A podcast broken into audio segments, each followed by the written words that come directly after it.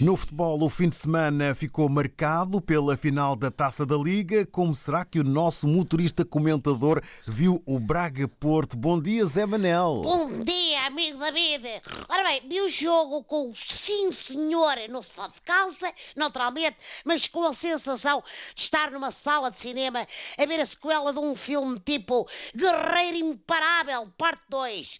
É que, tirando uma cena ou outra, só mudou o cenário, já que o confronto entre Braga e Porto desta vez foi na pedreira, tal como na semana passada o jogo. Só se resolveu no final, ainda pensei que aquilo ia a penaltis, mas o Ricardo Horta resolveu provocar a desunião no Porto e marcou aos 95 minutos. Também não tinha valido de muito aos azuis e brancos, porque como bem vimos, eles dão-se mal com as penalidades frente ao Braga. Pois, o treinador do Porto não ficou nada satisfeito e parece que pôs o lugar à disposição, não é? Exatamente, mas o presidente Pinto da Costa não quis saber da converseta e manteve a confiança no Mister. Resta saber se o Mister e os adeptos do Porto mantêm a confiança em Pinto da Costa. Sérgio Conceição queixou-se de falta de apoio do clube e tem razão.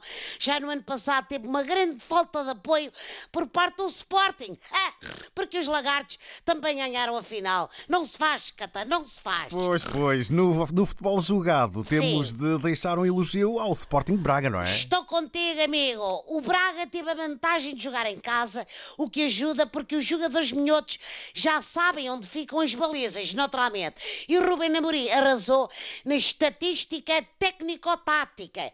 Cinco jogos, cinco vitórias, 14 golos marcados e uma taça conquistada.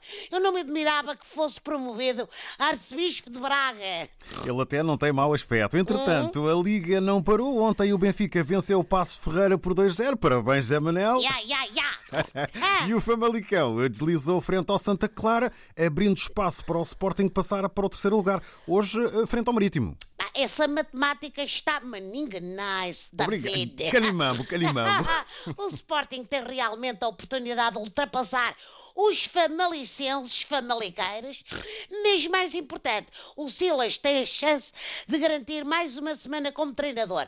Ouvi que o lugar dele está tremido, mas não há de estar tão tremido como o do Frederico Barandas. Até Bruno de Carvalho saiu da toca e ofereceu-se para voltar a dirigir o clube catano. Rica ideia, por acaso. Bela, E bela. já agora também contratavam de novo o Marcel Kaiser para treinar o Chicabala para o plantel, não é? Bom, beijam lá isso, amigos lagartos. Até para a semana e temos junto, como você diz, David. Até Estamos para a juntos. semana. Boa semana, amigo. Obrigado, Zé Manel. Boa semana e boas voltas de táxi. Abração à África inteira. Um abraço, estamos juntos.